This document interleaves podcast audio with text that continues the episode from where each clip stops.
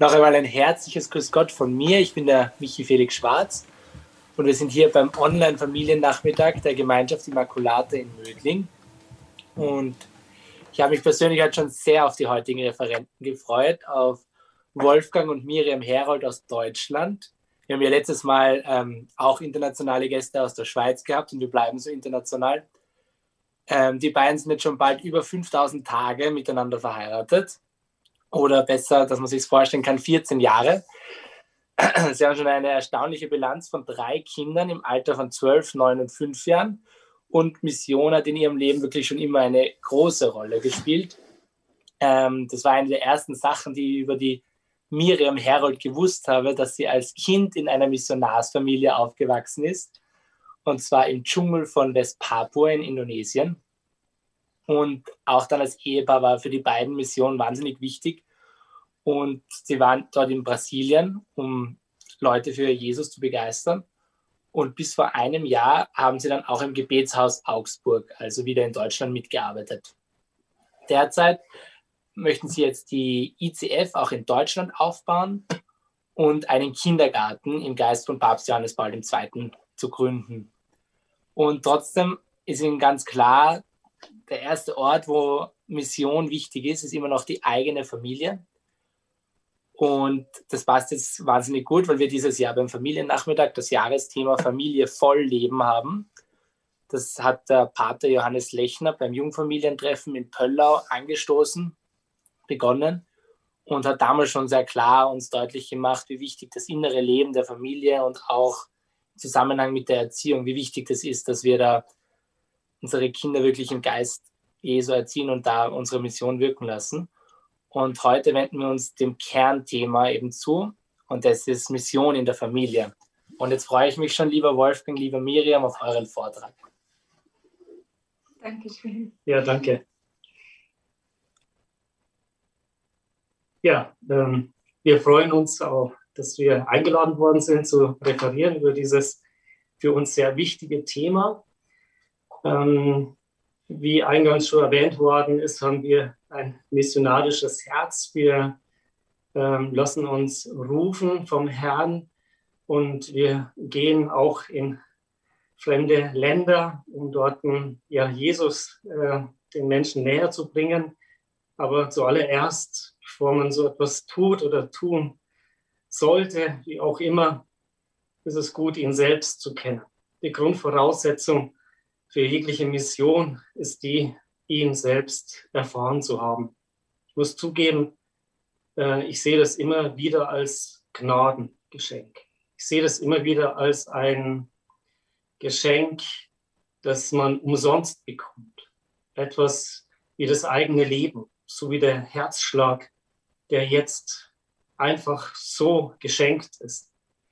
Und aus diesem geschenkt sein und beschenkt werden ja, wollen wir auch diesen Vortrag beginnen. Wir wollen ganz konkret dort starten, wo wir auch mit der Familie ähm, jedes, ähm, jede Woche eigentlich äh, beginnen. Und zwar hat sich bei uns etwas eingebürgert, schon vor der Hochzeit beginnend, ähm, durch Begegnungen mit einer evangelischen äh, Kommunität, die jedes, ähm, jeden Samstag eine sogenannte Sonntagsbegrüßungsfeier ähm, zelebrieren. Die zelebrieren das weniger in ihren Häusern, sondern mehr in der Gemeinschaft. Und wir haben das sehr schnell erfasst und genommen für uns als Familie, sodass wir jeden Samstag immer zusammenkommen, um einzusteigen in den Sonntag. Und zu dieser Begrüßungsfeier gehört eine, ähm, ein Ritual dazu, das unsere Kinder lieben und auf das sie nicht verzichten wollen. Und wir wollen euch einladen, jetzt einfach ganz kurz zu sehen, was wir da tun, unter anderem. Wir haben einen Kelch oder beziehungsweise ein Weinglas in der Mitte. Und ähm, in diesem Ablauf gibt es eine Stelle, wo der Vater Folgendes sagt. Wenn Gott, der Vater, uns etwas Gutes gibt, denkt er dann mehr, wie kommen meine Kinder nicht? Und ich nehme dann eine frisch geöffnete Weinflasche, gieß etwas Wein ein und die Kinder, die rufen, nein, nein bis, es überläuft. Ich fahre dann fort, wenn Gott, der Vater, treu für uns sorgt, denkt er dann vielleicht, so viel muss reichen? Nein, Nein bis, bis es überläuft. Und das Letzte, wenn Gott, der Vater, der uns liebt, seine Freude mit uns teilen will, sagt er dann, ja, so viel Freude ist genug. Nein, bis, es überläuft.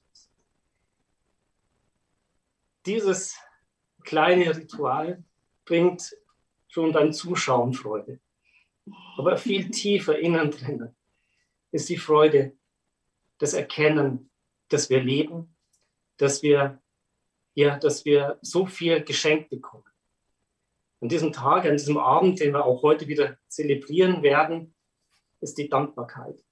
Das, was vorherrscht. Wir sind dankbar für so vieles und nach diesem Einschenken des Weines, ich stelle ihn jetzt beiseite, diejenigen, die nur hören, die wissen jetzt nicht, äh, dass wir das auch hier mal vorgemacht haben.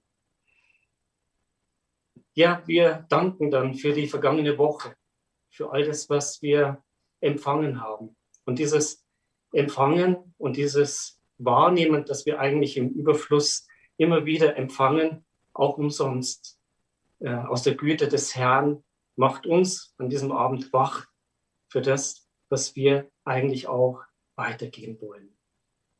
Es ist auch so, dass gerade, also wo die Kinder kleiner waren oder jetzt unser Jüngster, für ihn heißt diese Feier oder ja, ähm, die Feier, bis es überläuft. Heute feiern wir wieder, bis es überläuft. Ja, das ist eine Einführung dahin, dass wir versucht haben, von Anfang an ähm, Kirche zu Hause zu leben. Jeder von Ihnen, äh, die jetzt zuschauen oder zuhören, haben den Begriff Hauskirche präsent. Hauskirche ähm, kann aber reine Theorie bleiben. Und für uns war es aber wichtig in den Missionen, wo wir unterwegs waren an verschiedenen Orten, äh, unter anderem auch eben in Brasilien, äh, eine Kirche zu bilden, selbst dort eine Liturgie zu äh, zelebrieren, äh, die wir dann ja auch beauftragt sind dafür. Wir kommen später dazu. Wir machen uns an diesem Abend, und das darf auch als Impuls mit und angenommen werden, wir machen uns an diesem Abend schön. Wir ziehen uns schön an, wir kleiden uns. Ähm, die Kinder und äh, unsere Tochter, die ist, äh, wird jetzt zehn, ja, die liebt es natürlich, ihr schönes Kleidchen anzuziehen. Und wir zelebrieren das, was wir sonntäglich ja auch tun, wenn wir in die Messe gehen. Wir äh, ziehen uns ja auch zumindest anders an. Wir machen einen Unterschied vom Alltag. Und auch wir machen das hier. Ähm, wir essen feierlich. Viele Familien essen am Sonntag feierlich. Ähm, da spricht auch gar nichts dagegen. Bei uns hat sich das immer mehr dann eingebürgert, wahrscheinlich auch an der Mission in Brasilien, dass man dann eher Abend isst, dass wir was Festliches ja, äh, ja, essen. Wir erzählen uns Witze. Die Kinder, die freuen sich schon, äh, ihren Witz, den sie äh, irgendwo gelesen haben, in einem Magazin oder wo auch immer zum Besten zu geben. Wir freuen uns über das Leben. Ja, und wir haben eine, ich nenne es mal Ikone, die am Freitag zugedeckt wird, eine Christus-Ikone. Und an diesem Abend decken wir diese Ikone wieder auf und ein Antlitz Jesu wird sichtbar und wir freuen uns über das Geschenk des Lebens, der Auferstehung, dieses Wunder. Und unsere Erfahrung war durchwegs immer, die Kinder lieben es. Sie fordern es ein. Ganz am Anfang war es nicht so leicht mit den kleinen Kindern. Aber es ging nie um Perfektion, sondern es ging einfach nur um etwas zu setzen, Familiengeschichte zu schreiben. Und das war jetzt nur ein Beispiel als Einstieg. Ähm, die Kreativität, die in uns hineingelegt ist, die darf zu Hause sich entfalten. Sie muss sich nicht so entfalten wie bei uns.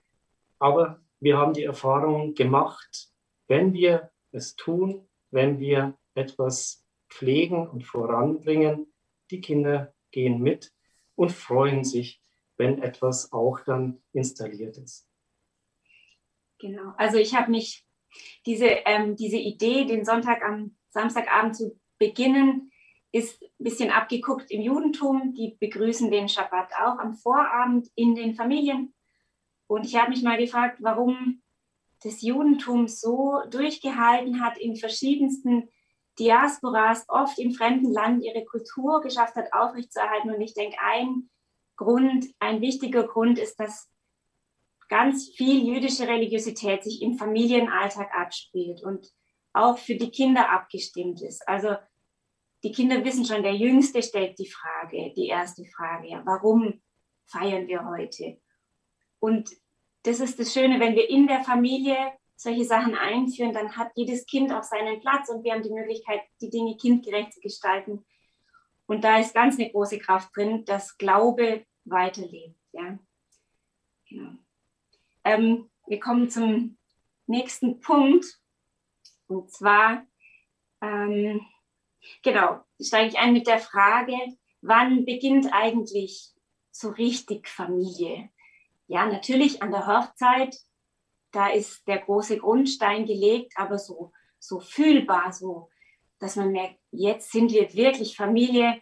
Ich denke, das passiert bei der Geburt. Wir haben hier mal ein kleines Püppchen, unsere Babypuppe von unserer großen Tochter ähm, dabei. Genau. Ähm, und wenn man sich so fragt, was passiert eigentlich, wenn das Kind geboren wird, was sind so die ersten Dinge, die wir tun? Da kommt dann dieses Baby auf die Welt und das erste ist meistens, dass es noch auf den Bauch gelegt wird und dann versucht man schon zu stillen. Dann nach einer Zeit wird das Kindlein angezogen, ich bringe der Vater die schon bereitete Tasche mit dem Babykleidchen und dann wird das Kind ähm, angezogen. Und wenn es gut geht, kann man bald aus dem Krankenhaus nach Hause gehen. Da ist vielleicht schon eine Wiege vorbereitet und ähm, dieses Kind, was lange ersehnt und erwartet wurde, darf endlich zu Hause einziehen, bekommt ein Dach über den Kopf. Ja, was ist hier passiert? Wir haben ein hungriges Kind gespeist, einen Durstigen zu trinken gegeben. Wir haben einen Nackten bekleidet und einem Obdachlosen ein Obdach gegeben. Irgendwann werden die Kinder krank und wir pflegen sie wir geben Urvertrauen, Bindung.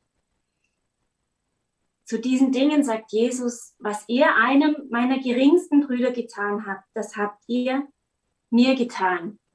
Und wer eines dieser Kleinen aufnimmt, der nimmt mich auf. Ich habe hier ein paar Werke der Barmherzigkeit aufgezählt. Morgen ist der Sonntag der Barmherzigkeit.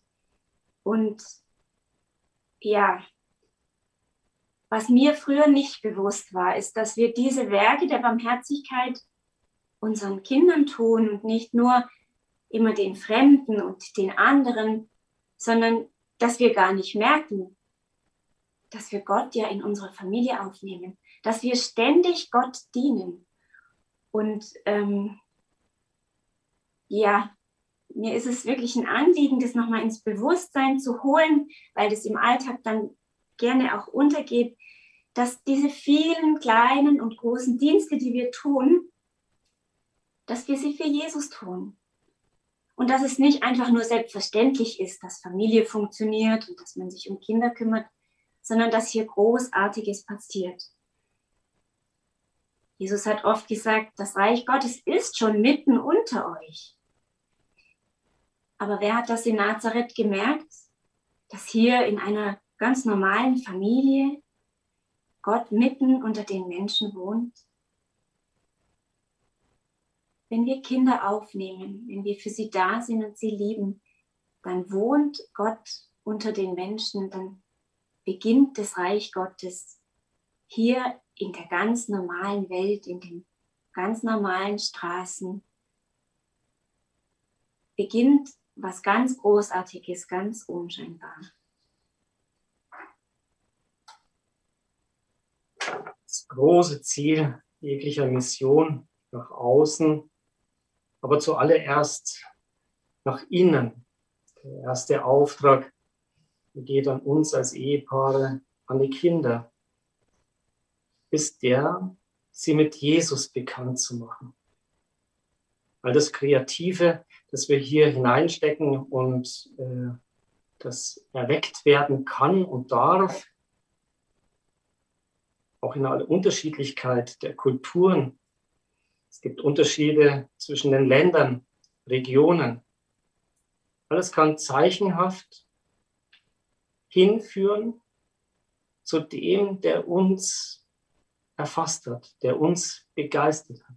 Und die Kinder merken das sehr wohl, ob die Eltern selbst erfasst sind, ob sie das, was sie tun, ja wirklich aus innen heraus tun. Das, was ich am Anfang gezeigt habe, könnte ja rein äußerliches Ritual sein. Aber es ist ein Hereinnehmen, ein etwas konkretisieren, etwas ja, visualisieren. Und Kinder lieben es, etwas zu visualisieren und, und zu sehen. Sie lieben Bilder, sie lieben Rituale. Morgen ist der Sonntag der Barmherzigkeit. Und wie meine Frau gerade eben erklärt hat, wir merken es manchmal gar nicht, dass wir Dinge tun, die in uns drinnen sind, die etwas mit Gott zu tun haben. Ich möchte nochmal darauf zurückkommen, ganz am Anfang, als Adam und Eva so in der Bibel das Paradies verlassen sollten, mussten, damit sie gerettet werden hat Gott etwas ganz Besonderes gemacht. Und zwar hat er ihnen als ein Werk der Barmherzigkeit Kleider geschenkt. Er hat eine Würde ihnen geschenkt, die sie verloren hatten in diesem Augenblick. Meine Tochter liebt Kleider und ich bleibe mal bei meiner Tochter. Äh, ich finde es faszinierend. Man kann, und ich nehme ganz kurz nochmal unsere Puppe, ich glaube, sie heißt Resi, wenn ich mich nicht täusche. Diese Puppe, die wird immer wieder unterschiedlich gekleidet. Und man kann diese Puppe ähm, kleiden, jetzt ein bisschen pragmatischer mit einem Body. Hier ist dann auch noch äh, ein Osterhäschen drauf, passend äh, zur Osteroktav. Sie hat dann auch ganz tolle Kleidchen. Ich zeige das mal. Ähm, da war sie heute drinnen, die Resi. Und irgendwie haben Kinder das schon in sich, dass sie, wenn sie eine Puppe haben, oder ich sehe das bei meiner Tochter, dass sie dann auch schön gekleidet werden. Neben dem, dass morgen der Barmherzigkeitssonntag ist, hatte ich äh, meine Frau es auf dem Herzen, auf etwas einzugehen, und zwar auf eine Würde, auf eine Königswürde. Und ich hatte dann sofort den Eindruck, wir sollten ähm, eine Bibelstelle ähm, verwenden, um Ihnen heute zu erklären, äh, um was es eigentlich uns geht in der Familie. Und diese Bibelstelle ist in 1 Petrus 2, 9 Vers folgende zu finden. Und was ich nicht wusste bis vor einer Stunde, dass es heute der Lesungstext der Festbar heute Abend ist. Dort heißt es, Ihr seid ein auserwähltes Geschlecht, eine königliche Priesterschaft, ein heiliger Stamm, ein Volk, das Gottes besonderes Eigentum wurde. Ich bleibe mal hier stehen. Dort heißt es königliche Priesterschaft. Wir kommen viel rum, wir haben viele Gemeinschaften kennengelernt, von innen, von außen. Wir dürfen uns immer wieder inspirieren lassen. Eine Inspiration, ähm, die mich ähm, vor einigen Jahren gepackt hat, war eine, wo ich zuletzt gearbeitet oder getät, äh, tätig war. Das war das im Gebetshaus. Dort ist es ähm, ein, ein Kernthema. Und ich kann mich erinnern, als ich eines Tages in den Gebetsraum hineinging und die Personen, die gebetet haben, mit einer Überzeugung es angenommen haben, dieses Geschenk und ausgesprochen haben, dass sie eine Würde haben, dass sie tatsächlich ein priesterliches Volk darstellen, dass sie eine Würde haben, dass sie Könige sind. Ich sage es ganz einfach. Wir haben den Auftrag, hier im guten Sinne zu herrschen. Wir haben den Auftrag, über das Land, was wir bekommen haben. Und jetzt sind wir wieder in der Familie, weil so vieles immer ins Öffentliche hinausgeht, gerade im Christentum, gerade wenn es missionarisch ist. Wir haben schon ein Land. Und dieses Land, ja, in dem sitzen wir jetzt, meine Frau und ich. Wir sitzen auf unserer Bank, in unserem Haus. Und hier darf diese Königswürde entfaltet werden. Genau, wir haben einfach mal symbolisch eine Krone von den Kindern hier dabei.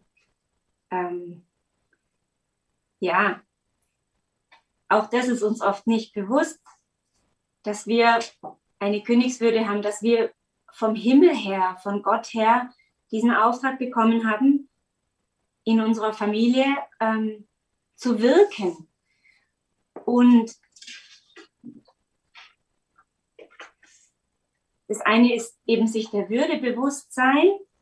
Wenn ich mir meiner Würde bewusst bin, dann werden auch die Kinder das lernen. Ja?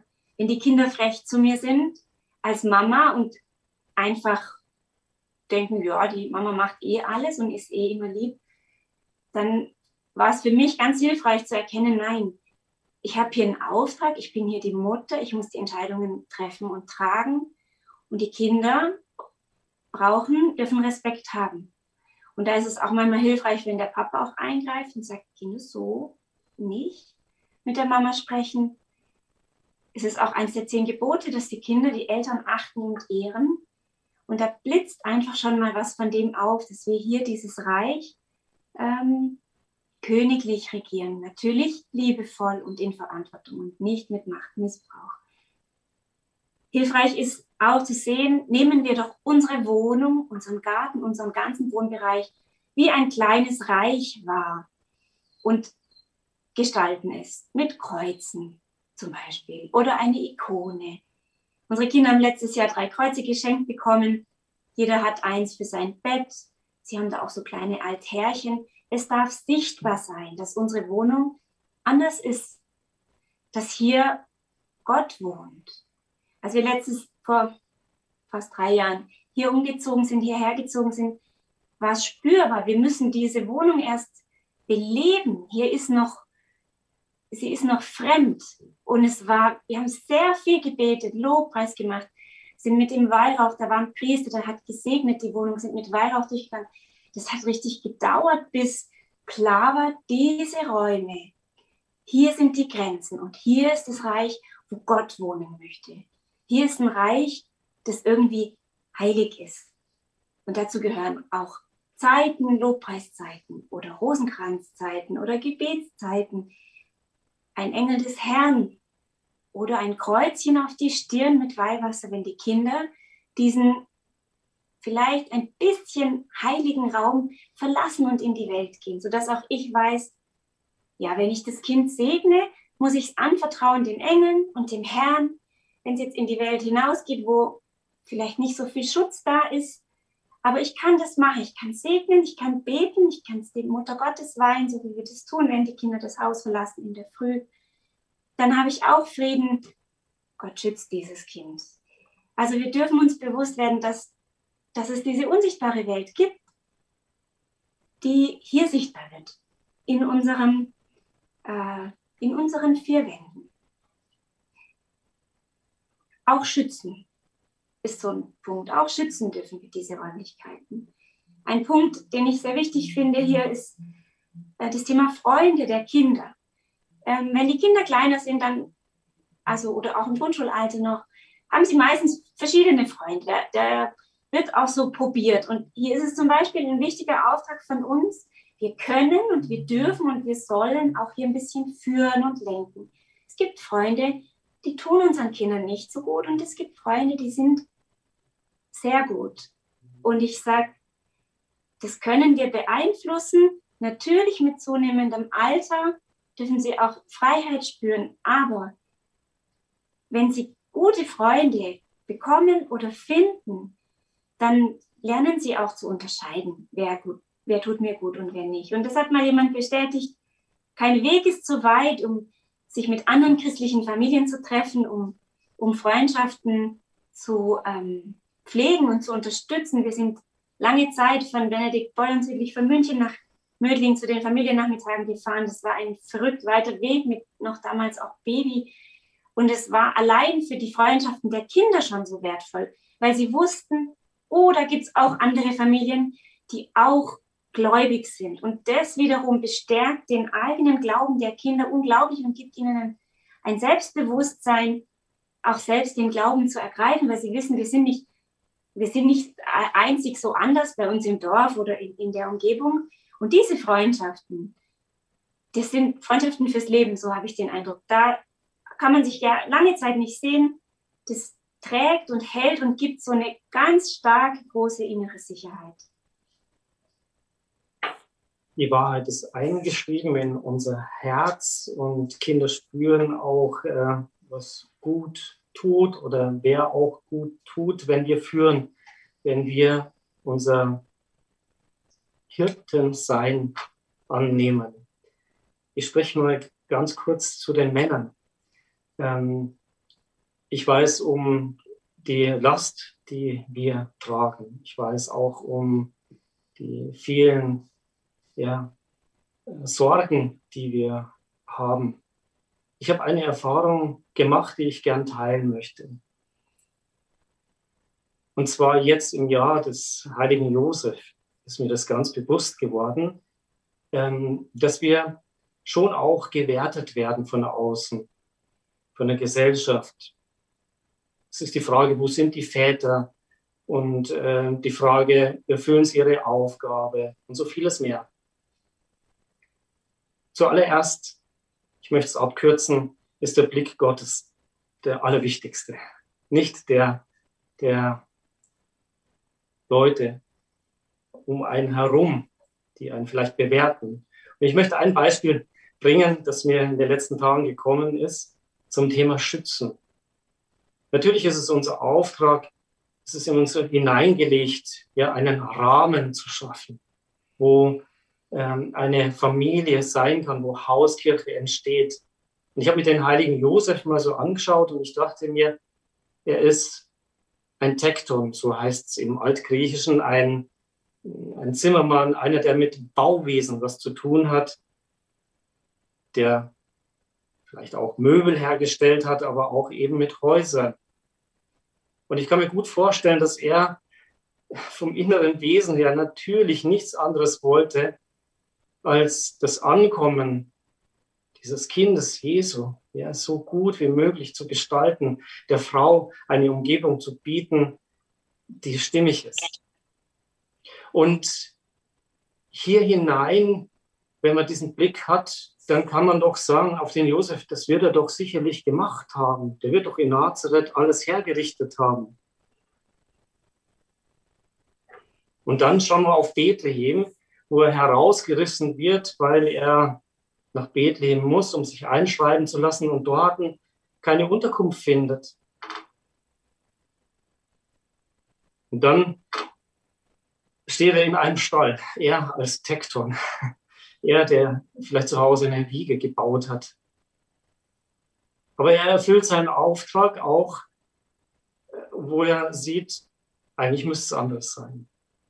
Und das hat mich sehr erfreut, als ich das so wahrgenommen habe in mir, dass es ums Wesen geht. Also es geht auch heute nicht darum, äh, dass wir jetzt hier Schlösser äh, errichten können oder bauen, sondern dass wir vom Wesen erfassen, was unser Auftrag ist, gerade als Männer. Und wenn es mal nicht so ist, man kann es gut vorstellen, wenn da jemand jetzt vorbeigegangen wäre an dem Stall und keiner weiß, dass er äh, ein, ein Tekton ist und, und keiner weiß, wer er ist, vielleicht hätten manche, ich stelle mir das jetzt einfach mal so vor, hätten dann einfach die Nase gerümpft und hätten gesagt, na, der hat aber ganz gut vorbereitet. Der hat sich ja wirklich gesorgt. Na, das ist ja wirklich so, auf so einen Mann, ob man sich auf den verlassen kann. Der Blick Gottes ist wichtiger. Das Herz ist wichtiger. Und er hat den Stall hergerichtet. Er hat das, was er zur Verfügung hatte, das Land genommen und hat es gestaltet. Zum Guten hin, zum Licht hin, um den zu empfangen, der Licht bringt. Soweit ein kleiner Impuls. Vielleicht hilft er manchmal dort, wo man vielleicht sich nicht so wahrnimmt, als äh, oh, ich kann meinen Auftrag gut erfüllen.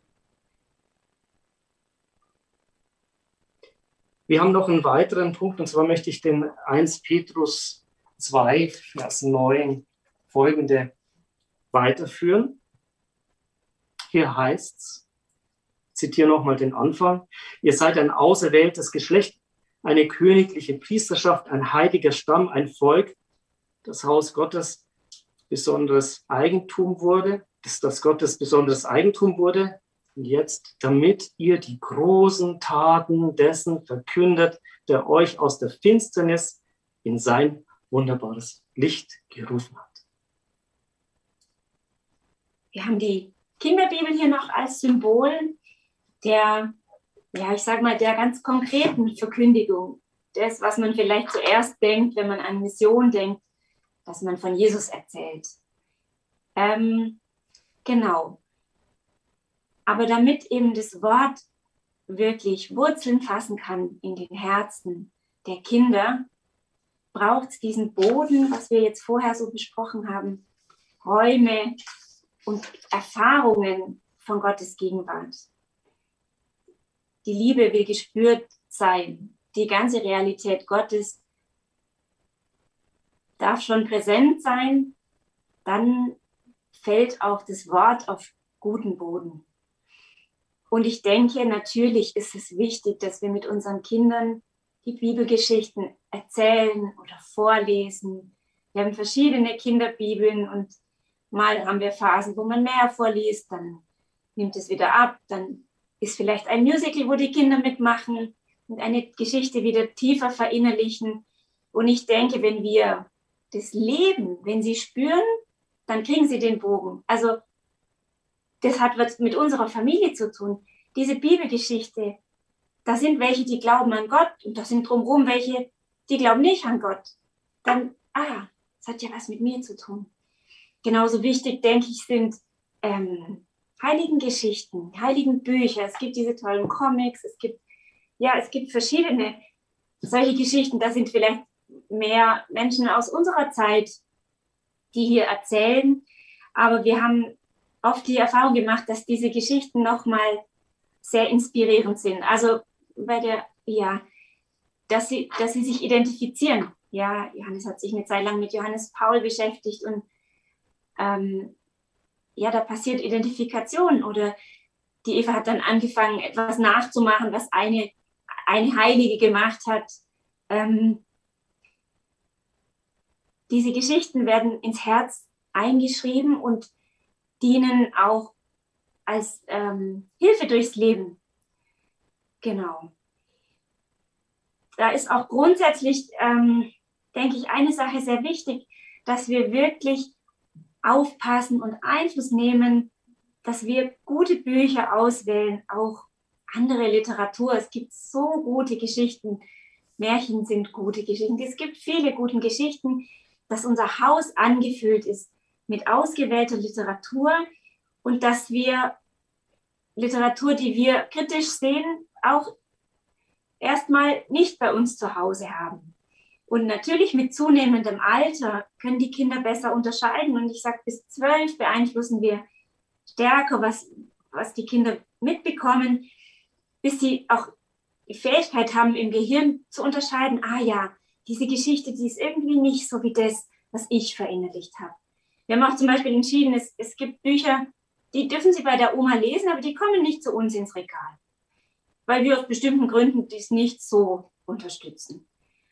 Oder wenn meine Tochter heimkommt mit so einem Zettelchen aus der Schule, ähm, Mama, alle bestellen hier ein Buch, das sagen wir dann der Lehrerin und dann blätter ich es mit ihr durch und sehe ganz viele Bücher über Magie, ganz viele Gruselgeschichten und dann noch so ein paar Detektivgeschichten. Irgendwie ist nichts dabei. Dann sage ich, ich finde da jetzt nichts. Aber weißt du was, wir gucken auf diese christliche Homepage und dann darfst du dir da ein Buch aussuchen. Und dann ist es für sie vollkommen in Ordnung und manchmal kriegt sie auch nichts. Ich habe gemerkt, die Kinder entwickeln ein Selbstbewusstsein. Ähm, und das ist, das ist für sie in Ordnung, weil sie irgendwie spüren, meine Eltern, die machen das, die wählen das gut aus. Genau. Bei Auswahl möchte ich ergänzen, also ich habe auch einen Blick drauf der Führung dorthin, dass ich sie natürlich nicht auf Dauer von Literatur fernhalte.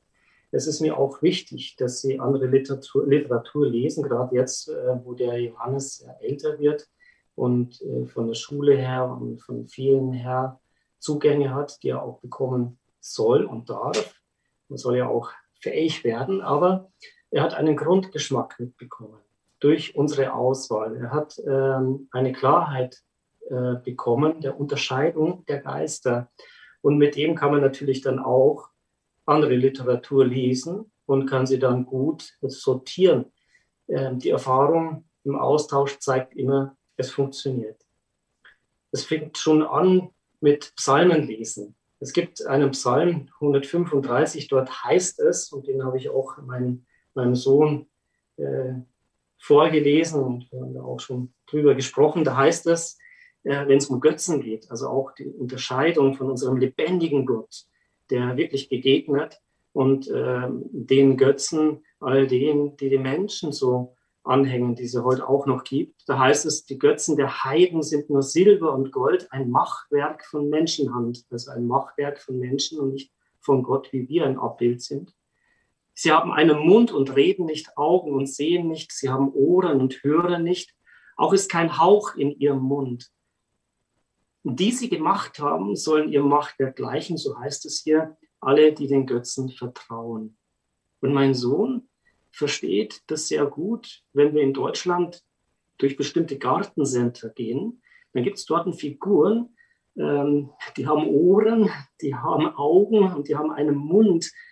Und viele vertrauen mittlerweile äh, diesen Figuren und stellen sie in ihren Gärten. Viele werden wissen, welche Figuren das ich meine. Wenn es um die Person geht, dann wäre es ein Geschöpf Gottes. Wenn es um die Verehrung dieser Person in Figurenform ist, dann äh, handelt es sich ja um ein Machwerk.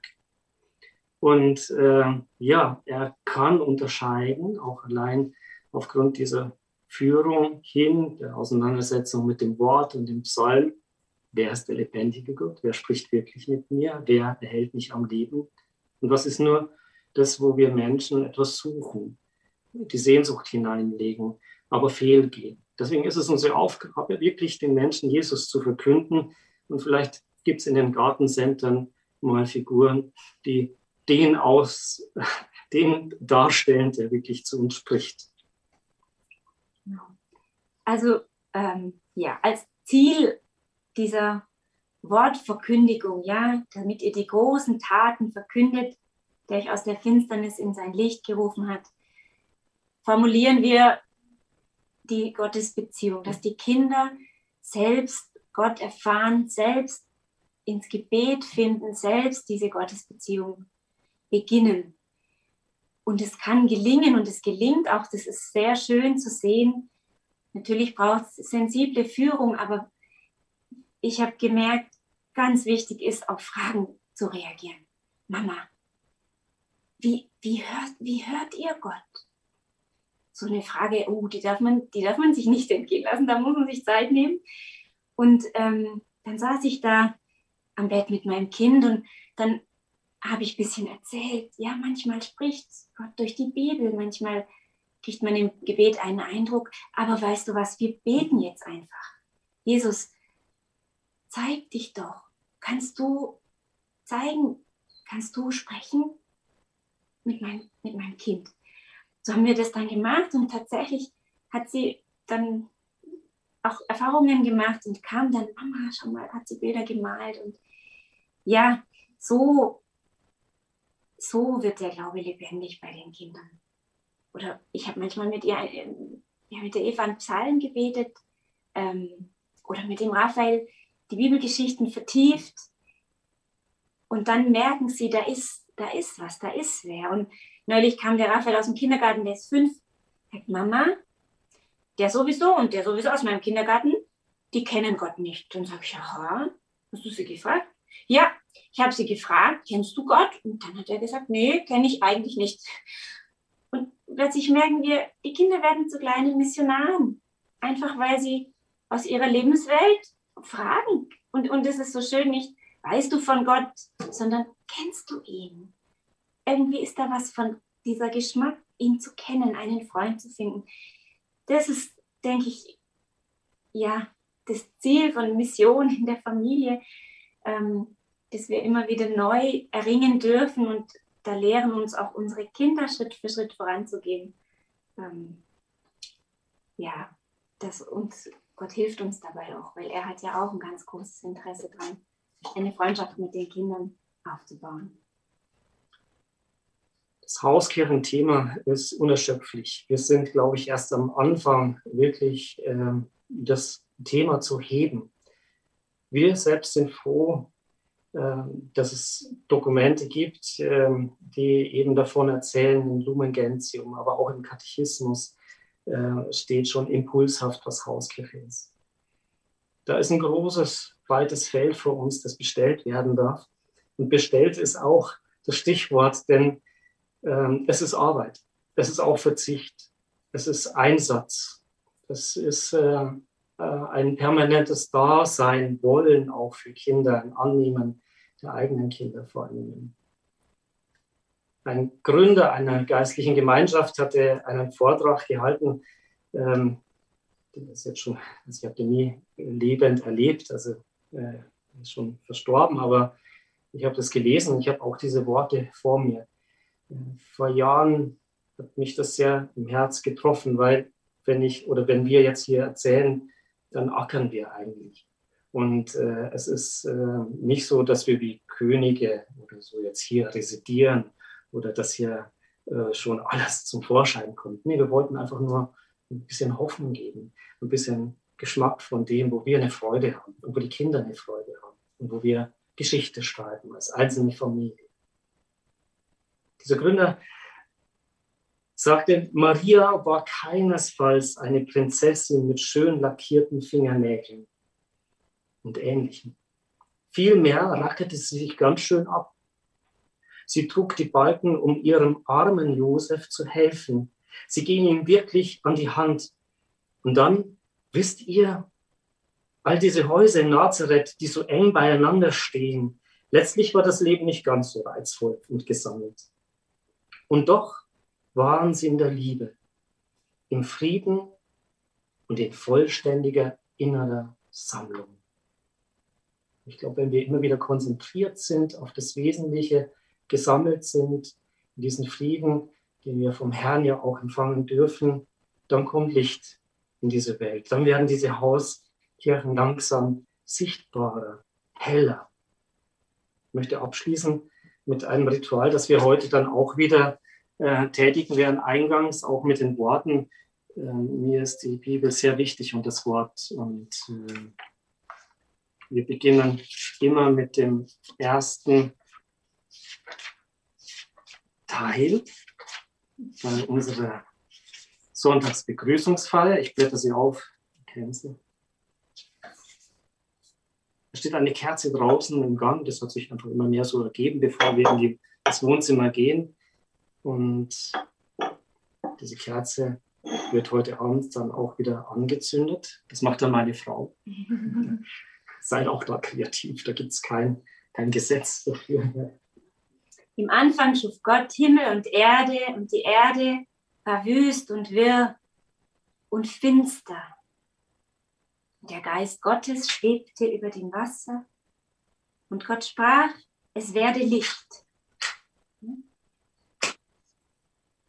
Da wurde es hell und Gott sah, dass das Licht gut war. Und so wünschen wir, dass ihr und wir und alle Familien, die Jesus kennen, wirklich zu kleinen Lichtern in dieser dunklen Welt werden, die immer heller werden. Ja, und die Hoffnung ausstrahlen und deren Licht leuchtet, egal ob es draußen hell oder dunkel ist. Das wünschen wir Ihnen und euch. Von ganzem Herzen. Dankeschön, dass wir eingeladen wurden, einen kleinen Teil von unserer Freude euch zu schenken. Ja, vielen, vielen Dank, liebe Familie Herold, liebe Miriam, lieber Wolfgang. Das war wirklich ein wunderschöner Vortrag und sehr berührend. Und meine Frau und ich, wir sind jetzt wirklich neu motiviert für Mission in unserer Familie. Ich bin leider gerade allein, das heißt einmal ganz lauter Applaus für euch. Aber ich glaube, alle Familien stimmen zu Hause mit ein und sind wirklich dankbar für den tollen Vortrag. Ähm, wir laden nun alle zusehenden Ehepaare ein, über folgende Fragestellungen sich auszutauschen, damit wir das gerade Gehörte auch ein bisschen praktisch gleich in unserem Leben anwenden können. Ich glaube, dass diese Fragen auch eingeblendet werden. Die erste Frage lautet, wo lebe ich, leben wir bereits Mission in unserer Familie? Das ist die erste Frage. Und die zweite, welche missionarischen Impulse aus meinem Umfeld oder dem Vortrag sehe ich für unsere Familie?